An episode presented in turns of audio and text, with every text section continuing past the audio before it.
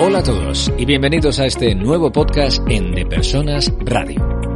Periódicamente recogemos aquí tendencias, entrevistas, debates de temas de actualidad sobre el mundo de la empresa y la gestión de personas. Estaremos contigo durante los próximos minutos, así que gracias por escucharnos, por compartirnos y recomendarnos y por ser parte activa con tus comentarios. Recuerda que tu opinión nos hace ser mejores. Empezamos.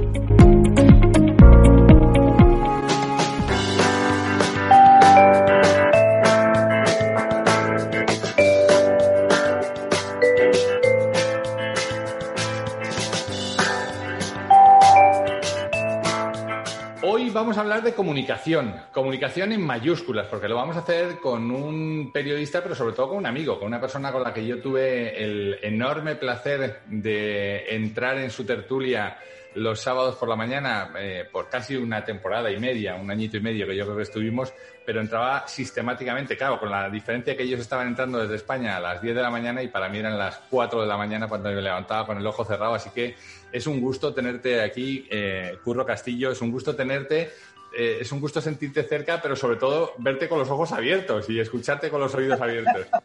Raúl, ¿cómo estás? Qué alegría más grande. Bueno, tenía tener los ojos, los ojos cerrados, pero el cerebro abierto. Exacto. Pues oye, ¿te, creerás que lo hacía, lo hacía eh, en la terraza de, me acuerdo de la casa de, República Dominicana en Santo Domingo, lo hacía en una terraza que a las cuatro de la mañana no había nadie y estaba yo ahí con, con, prácticamente con los ojos cerrados, con un calorcito buenísimo como hace en el Caribe, pero, pero sí, sí, era una, fue una experiencia muy interesante hablar de temas eh, de actualidad, eh, de temas de, mm, interesantes en su momento. Y, y, nada, que te agradezco mucho, Curro. Hoy vamos a hablar de comunicación. El que está feliz soy yo, estoy encantado. Un saludo a todos, por cierto. Sí, claro, fíjate que nos están... Bien altos, guapos y rubios. Este es un podcast, este es un podcast que se escucha en más de 40 países ya y se escucha prácticamente en, toda el área de Latinoamérica, por supuesto también en España y en muchos países de, habla inglesa en donde hay gente que se conecta eh, y, nos escucha. Así que generalmente todos con el concepto de liderazgo. Pero decía que vamos a hablar de comunicación porque, primero, tú eres un experto en eso y, segundo, porque la comunicación, yo siempre digo que está presente en todas las acciones que un directivo hace o incluso en las que no hace y está comunicando también, ¿no? Y mm, yo quiero decir de Curro Castillo que fue profesor del máster, director del máster en creación y gestión de contenidos audiovisuales.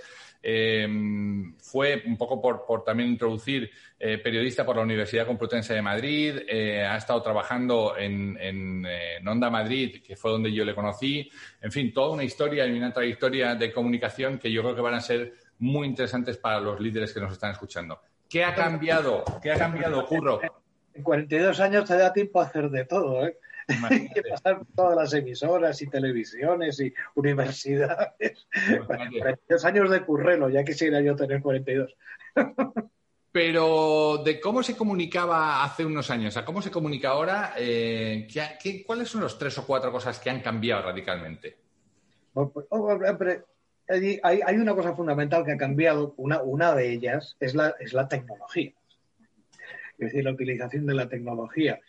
Eh, en, televisión esto quizá se pueda notar menos, pero se sigue notando. Bueno, si, si se ven los informativos, utilizan tipos de realidades virtuales que forman parte del contexto del decorado de la propia, de la propia noticia, porque no estoy hablando de programas eh, en el que la postproducción luego juega un papel importante, sino que se están emitiendo en directo en la que se pueden introducir una serie de factores en la que estás colocando al presentador de la noticia en el Congreso de los Estados Unidos.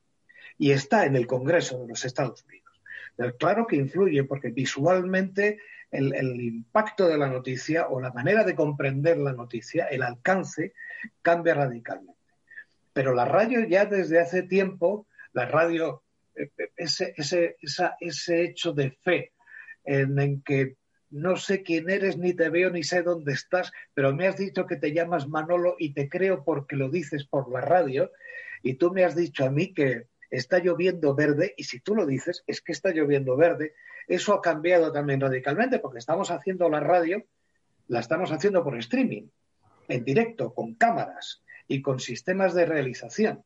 Lo cual significa que están viéndote cómo te rascan la oreja o si llevas un pañuelo o si no lo llevas o si ese día te has afeitado o no o cómo están los papeles por la mesa y si hay un cierto orden, si tienes mala letra, si tienes legañas o si te has cabreado o cómo te comunicas con los demás. de, forma que hay que tener muchísimo cuidado porque todo lo que no se veía en la radio ahora se ve y forma parte del contexto. O sea, la tecnología esto por, dejarlo ahí, que hay otros muchos ejemplos, ¿no? La tecnología sin duda.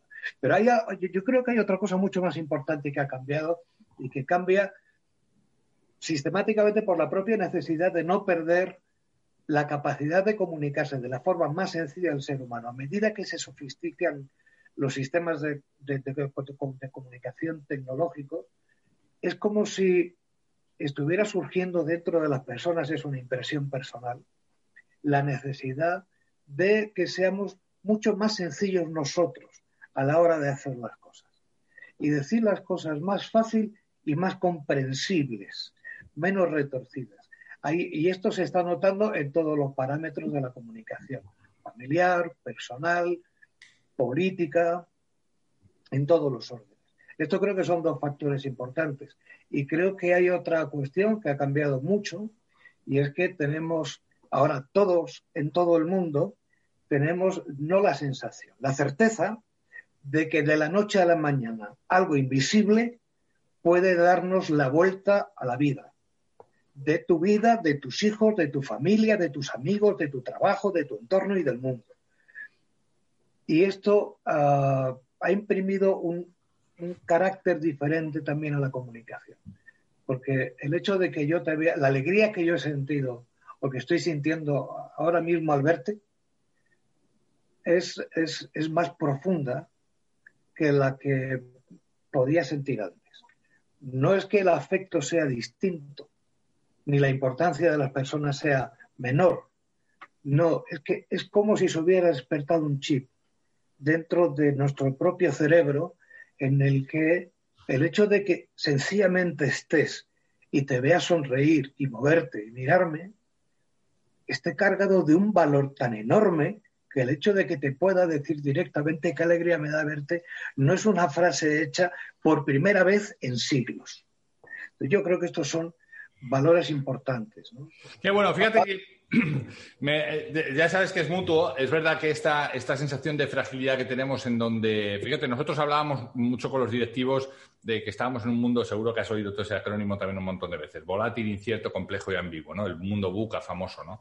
Eh, y, tratábamos de explicarles la volatilidad. Esta volatilidad se ha, se ha demostrado, pero esta incertidumbre se ha demostrado, la complejidad se ha demostrado y, y, esta, y este, mundo, e, e, e, este mundo nuevo en el que estamos efectivamente nos hace como mucho más frágiles, como decías. ¿no? Yo creo que eh, te compro también la idea de que menos es más. ¿no? Con el attention spam que traen sobre todo las generaciones eh, jóvenes, eh, pues es que tienes que condensar mucho los mensajes y no puedes estar una hora y pico en una presentación a través, porque la gente pues a los 10 minutos ha desconectado, como mucho te tiene ahí de fondo y tiene que, tienes que empezar a, a entregarle contenido cortito, concreto y preciso y con una, eh, digamos, y con una intención en cada uno de los mensajes, ¿no? Y obviamente la, tecnología que nos decías eh, con estas realidades virtuales que hoy hacen que la comunicación. Fíjate, te diré, y no sé, a lo mejor es un. Te, diré que se rompe un poco la magia de la radio, porque la magia de la radio era que... se, ha, roto del todo, yo, mi opinión. Sí, o sea, de repente haces, haces una radio televisada que necesariamente tiene que ser distinta, ¿no? Es, claro, porque verás tú, yo estoy, claro que he estado haciendo radio por streaming, pero yo soy gente de radio de toda la vida, he escrito en periódicos, he hecho televisión, pero yo soy gente de radio y, en realidad me importa un rábano las tres cámaras o las cuatro cámaras que quieran poner, pero me importan un rábano. Pero no le importan un rábano a los invitados.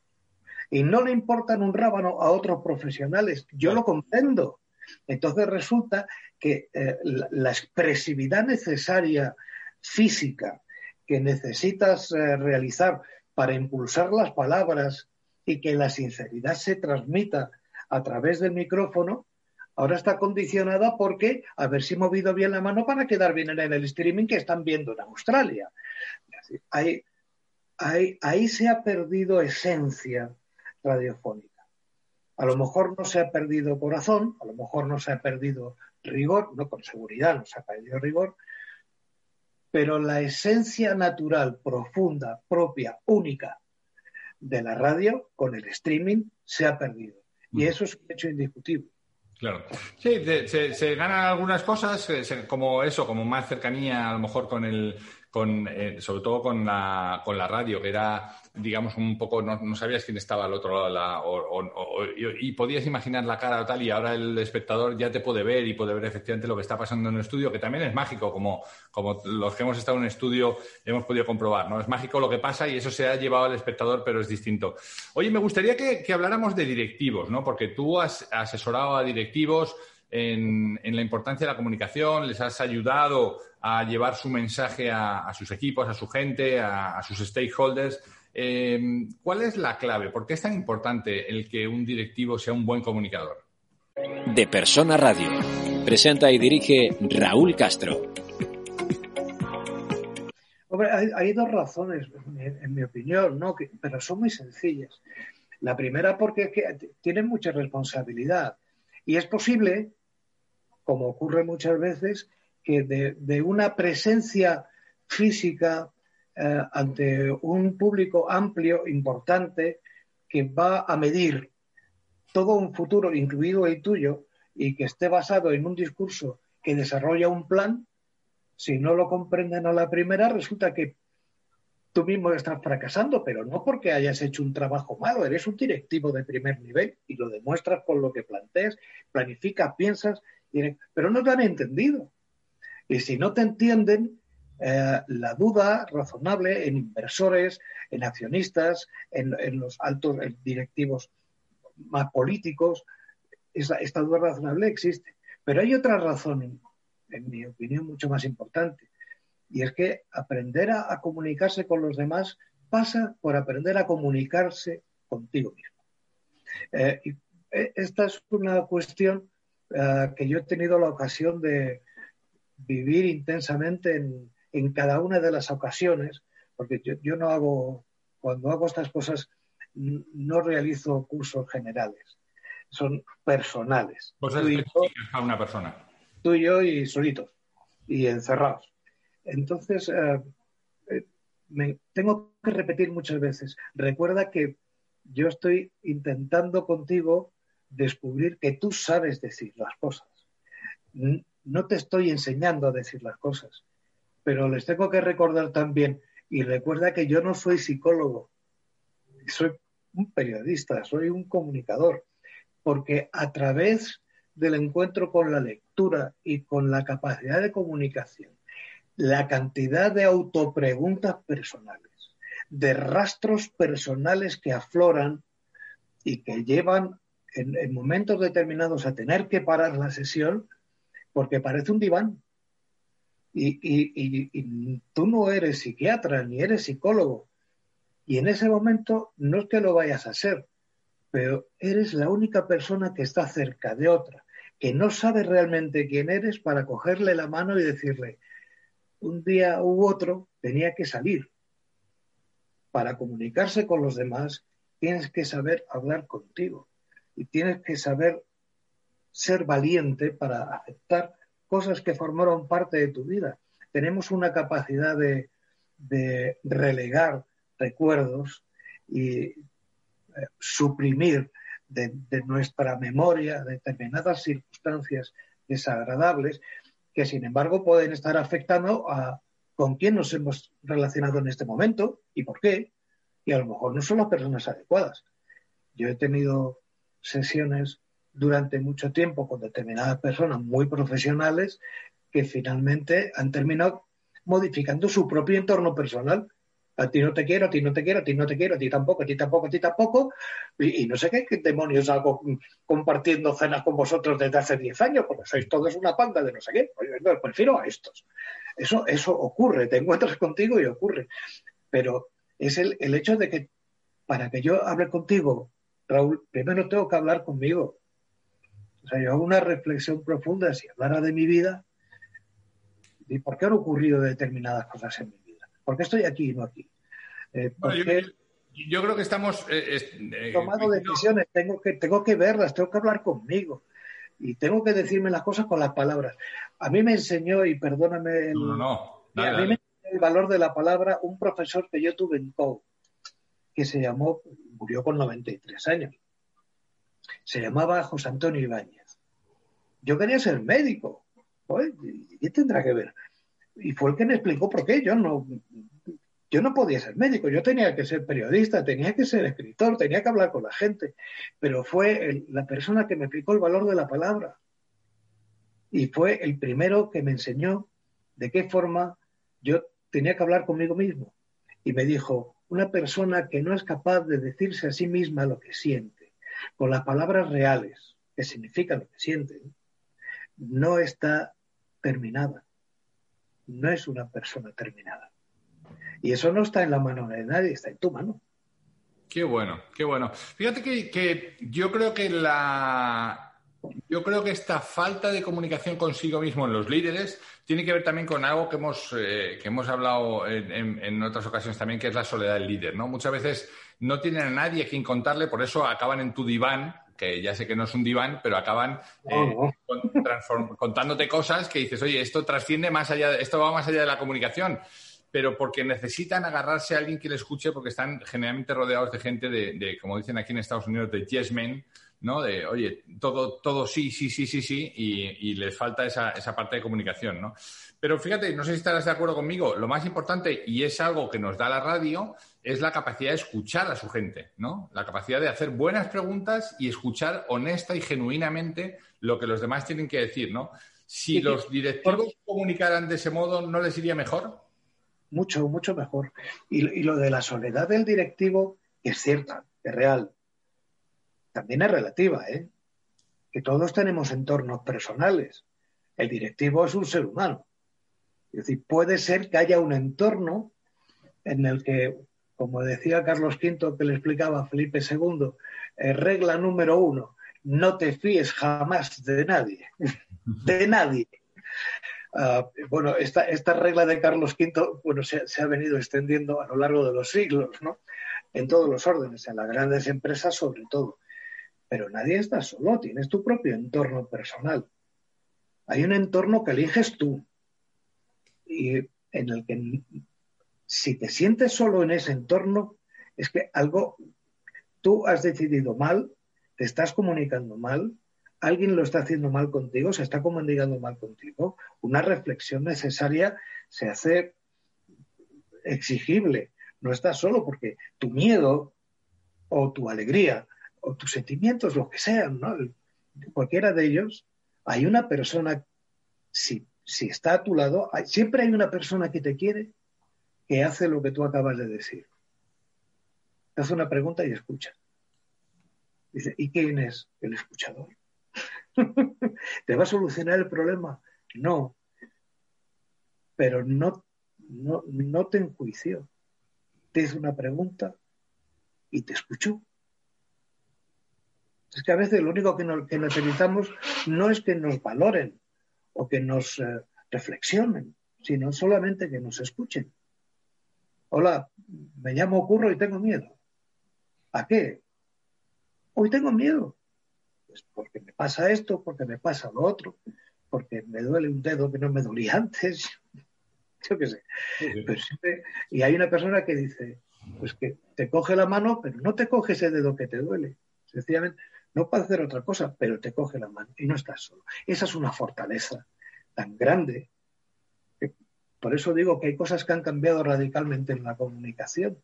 Y es que probablemente eh, estemos haya más personas hoy dispuestas a hacer la pregunta porque están cerca de ti y a escucharte sin valoraciones, sin sacar, sin de valor. Y eso te da una fuerza. Nosotros lo decimos mucho a, los directivos con los que trabajamos. ¿no? La, parte más importante de la comunicación para mí, yo creo, eh, independientemente de esta, ¿eh? de, todo lo que yo estoy expresando verbal y no verbalmente. La comunicación no verbal ha cobrado mucha importancia en el último tiempo, como tú bien decías, también con, toda esta toda esta parte de la, de la aparición de la imagen, ¿no?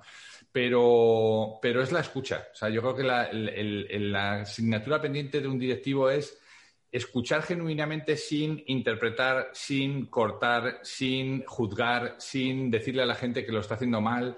Simplemente, oye, ¿qué es lo que está pasando en tu área? ¿Qué podrías mejorar? ¿Qué eh, está en tu mano hacer, para cambiarlo? ¿no? Eh, ¿Qué soluciones aportarías? ¿Qué crees que el cliente estaría esperando? ¿Qué crees de lo que estamos haciendo que se podría hacer de una manera más eficiente o mejor o más rápida? Y yo creo que eso hoy no, no esa es un poco todavía la, asignatura pendiente, ¿no? Y hablando de eso... Muchas veces tiene que tomar esas decisiones por otros. Es como si tuviera que ir a decirle, oye, lo estás haciendo muy bien, pero yo creo que si esto lo implementaras con no sé qué, no sé qué, que significa hazlo, no significa yo creo que... Claro. No, le, no, pero no estás dando oxígeno por ningún sitio. Pero con paradigmas también pasados, ¿no? O sea, hoy estabas tú, has apuntado diciendo, oye, nos ha ocurrido una circunstancia que ha cambiado radicalmente las reglas del juego. Ok, no podemos seguir dirigiendo compañías en el siglo XXI con patrones del siglo XIX. No, no parece que tenga mucho sentido, ¿no? No, no tiene ninguno. Vamos, de hecho, todo lo que existe, que sigue existiendo, quien no se ha dado cuenta que ha cambiado el paradigma y que ha cambiado el patrón es lo que acaban de decir. Bueno, están en el borde del precipicio, pero no hace más que repetirse la historia.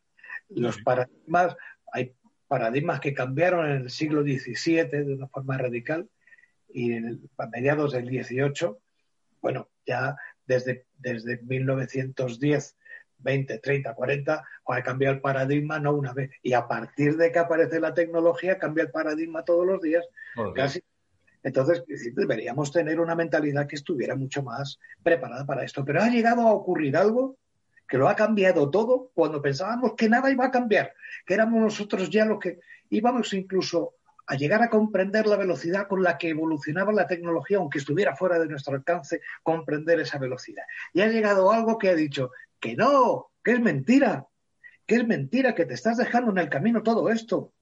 Y no se han dado cuenta pero que tampoco se dieron cuenta cuando cambiaba el paradigma a mediados del siglo XVIII o, en el primer tercio del siglo XX, tampoco se daban cuenta mucho. Y hoy hay organizaciones que siguen funcionando con paradigmas de primero del siglo o de mediados del siglo XVIII. Sí, sí. y, hay y hay gobiernos que financian eso. Escucha todos los programas de De Persona Radio en las principales plataformas de podcast. Sí, claro, porque interesa. Hay una frase de Mario Benedetti, hay una frase de Mario Benedetti que me, encanta que dice cuando teníamos todas las respuestas, de pronto nos cambiaron las preguntas, ¿no? O sea, claro, ¿no? Es, genial. O sea, cuando, cuando. Y eso pasa mucho en las empresas también, ¿no? Yo, esta es una, reflexión que hago eh, con muchos directivos de primerísimo nivel, ¿no? A quien más les cuesta cambiar es a ellos. Pero tiene sentido, porque haciendo lo que han hecho han llegado a los puestos de cabeza por tanto, no me pide a mí que cambie mi esencia, mi forma de hacer. Si haciendo lo que he hecho he llegado hasta aquí, ¿cómo voy a cambiarlo? Tengo que hacer las cosas como, es, como he venido haciéndolas. Y yo creo que ese es el, esfuerzo. No es porque no lo quieran hacer, sino porque, porque requiere cambiar su esencia, requiere cambiar su forma de hacer, requiere cambiar todo lo que han hecho hasta llegar hasta ahí, ¿no?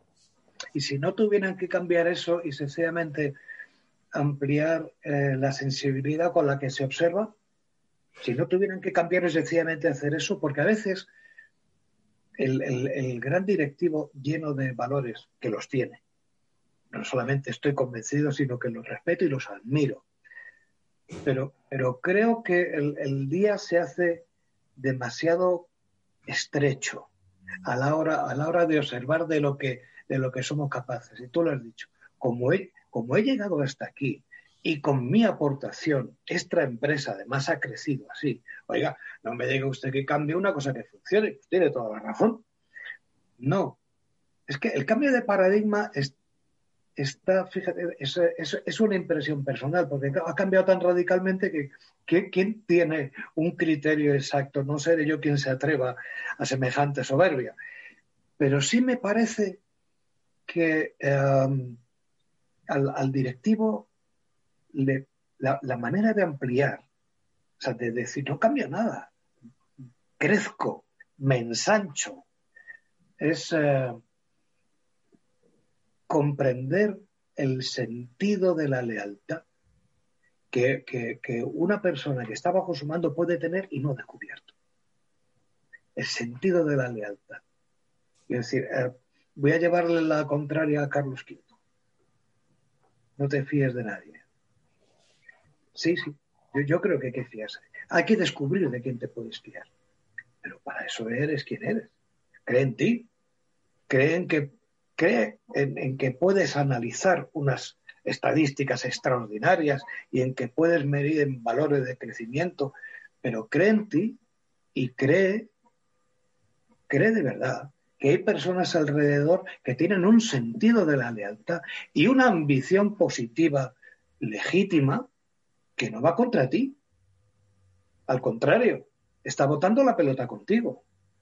y ese, se está desperdiciando y tirando a la basura talento mayúsculo en todo el mundo, en todas las empresas, por esa razón. Pero ha venido un cambio de paradigma que nos ha aproximado más al ser humano. El hecho de, el hecho de si, si te lo contaba antes, el hecho de vernos por una pantalla, por Dios, lo primero que piensas es, gracias a Dios está vivo. Sí, sí. Si es que cuando me llaman por teléfono y cojo el teléfono, estoy seguro que más de uno lo piensa. Joder, está ahí. Pero es que yo también lo pienso lleno de alegría. Y no nos lo decimos. ¿Por qué? Porque es que hasta hace cuatro días nadie pensaba que no, era normal estar vivo, porque además cuando te morías te llamaban, oye, que se ha muerto. No, no, es que ahora no sabes si vas a estar vivo mañana. ¿O en qué condiciones? Bueno, como dicen, como dicen algunos de nuestros políticos, y ahora, y ahora déjame que me agarre a eso, como dice alguno de los políticos, es que se está muriendo gente que no, que está, que antes no se moría, ¿sabes? O sea que antes Oye, eh, fíjate, me, dejas, me dejas ahí varias reflexiones. Una, es verdad que no, que estamos en tiempos de sumar y no, y no tener que decidir, ¿no? Y se puede cambiar el, o, o esto o otro, por el i, ¿no? Oye, y además de hacer esto que yo hacía, ¿por qué no eh, eh, intento hacer esto otro? ¿no? Eso tiene que ver mucho también, fíjate, con la zona de confort. Muchas veces la gente está empeñada en sacar a otros de la zona de confort. Sal de la zona de confort. Y yo que he salido por cuatro veces, he vivido en cuatro países distintos y he salido cuatro veces de mi zona de confort, al menos tres veces, eh, siempre digo, no se sale de la zona de confort, se hace más grande, ¿no? Porque lo que tú ya sabías hacer eso no se te ha olvidado, ya lo sabes hacer. Ahora irte a República Dominicana y vivir allí, conocer su cultura y tal, te hace tu zona de confort más grande y ya tienes dos sitios en donde vivir. Y cuando pasó con México y cuando ahora ha pasado con Estados Unidos, ¿no? Por tanto, tu zona de confort la haces más grande y no es verdad que tengas que andar eh, con, esta dicotomía de o esto o otro, ¿no? Y luego em,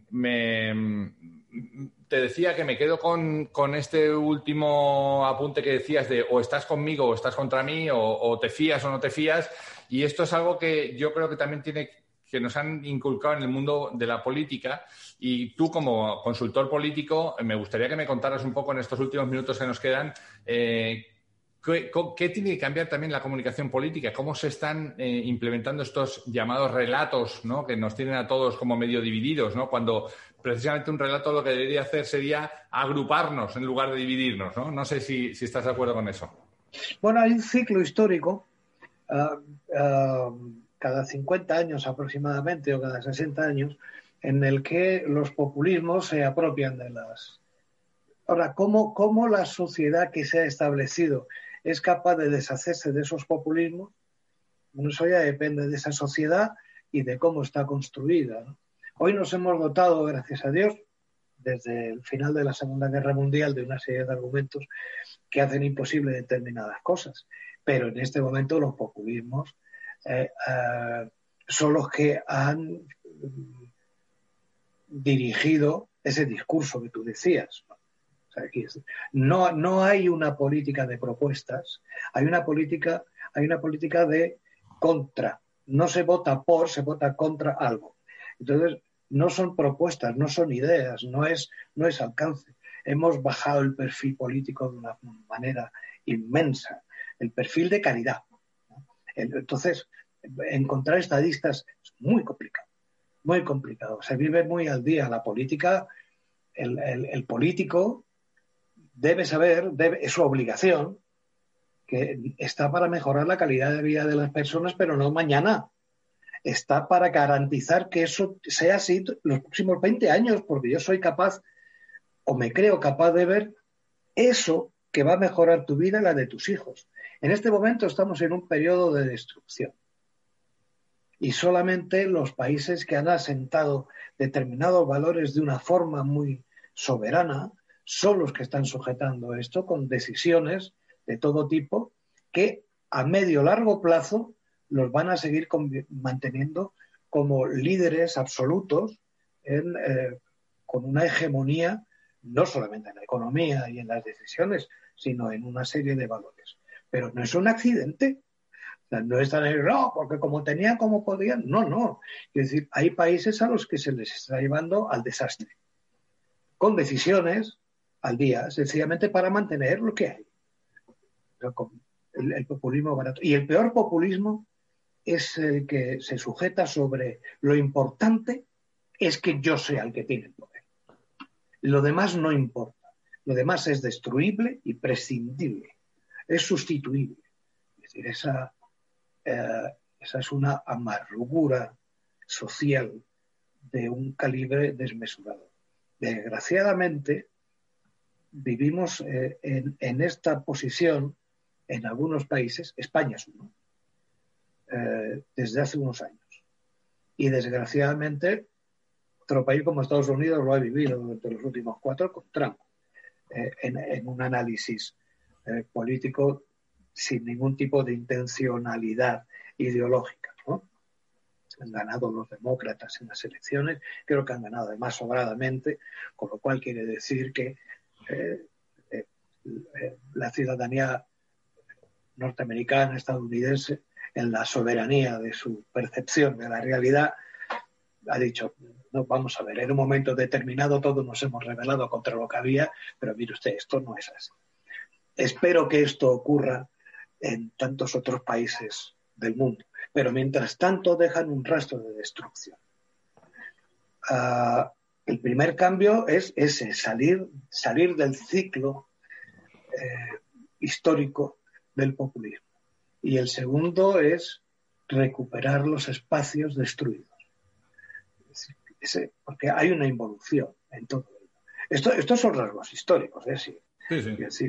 si nos vamos si nos vamos a 50 años atrás, empezamos a ponerle nombres y apellidos. Tampoco es para dar aquí una clase de historia. no sé para nada. Pero, pero, probablemente 400 años también tendríamos eh, eh, estos mismos ciclos y, seríamos capaces de reproducirlos. Lo mismo, lo mismo, son ciclos. Está claro. Está claro. Oye, Curro, nos hemos puesto muy. Yo, yo cuando hablo de política me pongo muy tristón, así que vamos a pasar página, vamos a irnos al futuro, ¿no? Estamos acabando, no te quiero robar mucho más tiempo. Sí que me gustaría que nos dejaras con, con dos o tres mensajes positivos, dos o tres mensajes. Todo, lo que tengo es tuyo. Exacto. Este, em, ¿qué, ¿qué sigue? ¿No? Eh, aquí en Estados Unidos tiene una frase buenísima que es so what, ¿no? O sea, vale, bien, ya hemos hablado de todo esto, ya hemos hablado de los cambios, ahora, ahora qué sigue, ¿no? ¿Cómo, cómo lo ves? ¿Qué escenario ves, no? Bueno, yo, yo, soy, yo soy positivo y optimista en este sentido siempre, ¿no? O sea, yo... Eh, eh, y hemos hablado antes de eso, hay, hay algo importante, ¿no?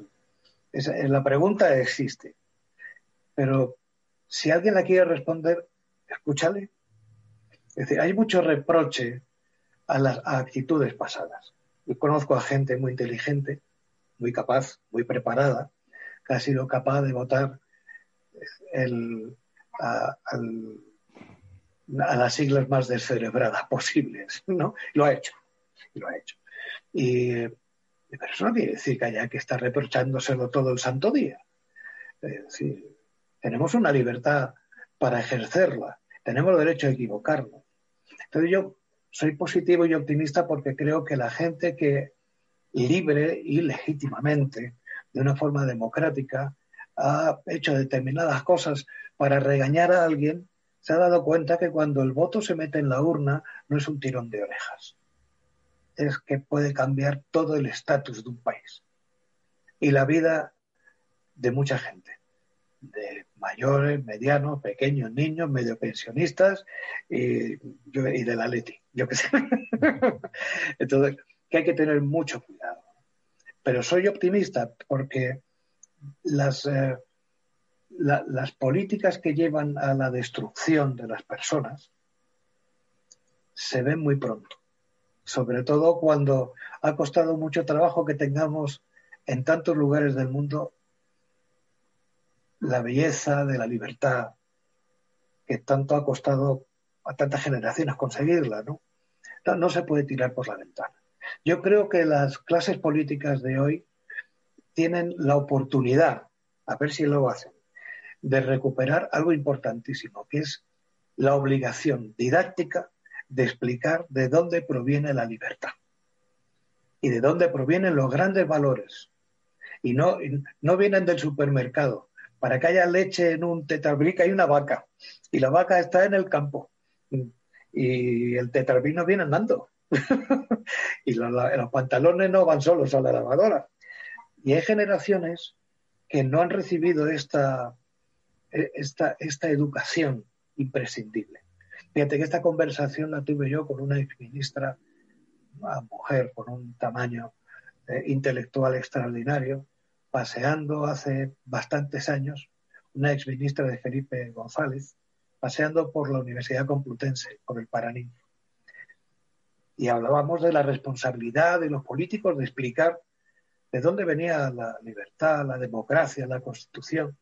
Y con esto estoy hablando de cualquier país, de cualquier país del mundo. Y ya me reconocía entonces que ese trabajo no se estaba haciendo. Y entonces, pues llega la generación en la que cree que la democracia, pues es como los, como los pantalones, como los lava mamá, pues van, andan solos a la lavadora, se planchan solos y luego pues, se cuelgan solos y tú, tú los pones y vuelta a empezar, ¿no? que, es algo que se defiende todos los días, que hay valores tan importantes en la convivencia, el diálogo, la tolerancia, el respeto, que no van solos a la lavadora, ni se planchan solos, ni se cuelgan solos en el armario. Y creo que después de este ciclo en el que eh, hay un intento de destrucción de valores, después del anterior ciclo, yo creo que nos hemos dotado de, de elementos institucionales, personales y legales como para que, por muy potentes que se crean los que pueden destruir las cosas, no lo son. Qué bueno, qué bueno. Y que esa partida, esa partida la vamos a ganar, pero la, vamos a ganar con la palabra. ¿eh? con Borges, ¿no? Es que nos han cambiado, nos han cambiado las preguntas, pero vamos a encontrar las respuestas. yo, yo soy, soy, positivo y optimista en ese sentido. Está claro quiero verlo. Me quedo, con, ese, me quedo con este mensaje positivo. Puro Castillo, periodista, eh, profesor, em, pero sobre todo, bueno, esto ha supuesto, esto ha sido un reto para mí. El entrevistar al entrevistador es algo que siempre da mucho vértigo. Espero que te hayas sentido a gusto, amigo, y de nuevo muy pronto. Oye, verás, entrevistar al entrevistador es difícil, pero no te puedes imaginar lo difícil que es para el, para el preguntón responder. pero me lo he pasado muy bien. Qué bueno. hablar contigo y verte. ha sido una experiencia maravillosa. Te mando un abrazo, un abrazo gigante. Espero que a nuestros oyentes también les haya servido. Te mando un abrazo muy fuerte, Curro. Para ti y para todos, pero para ti, los demás lo comprenderán, para ti 15 millones de veces más grande. Un abrazo, cuídate mucho. Pues hemos llegado al fin de nuestra entrega. Esperamos que haya sido interesante para ti. Si quieres saber más de lo que hacemos, escuchar entregas anteriores o leer las entradas del blog, no dejes de entrar en depersonas.com. Nuestra promesa de valor es ayudar a las empresas en sus procesos de cambio con quienes los hacen posible, que no son otros que las personas. Te esperamos en la siguiente entrega en De Persona Radio. Hasta entonces.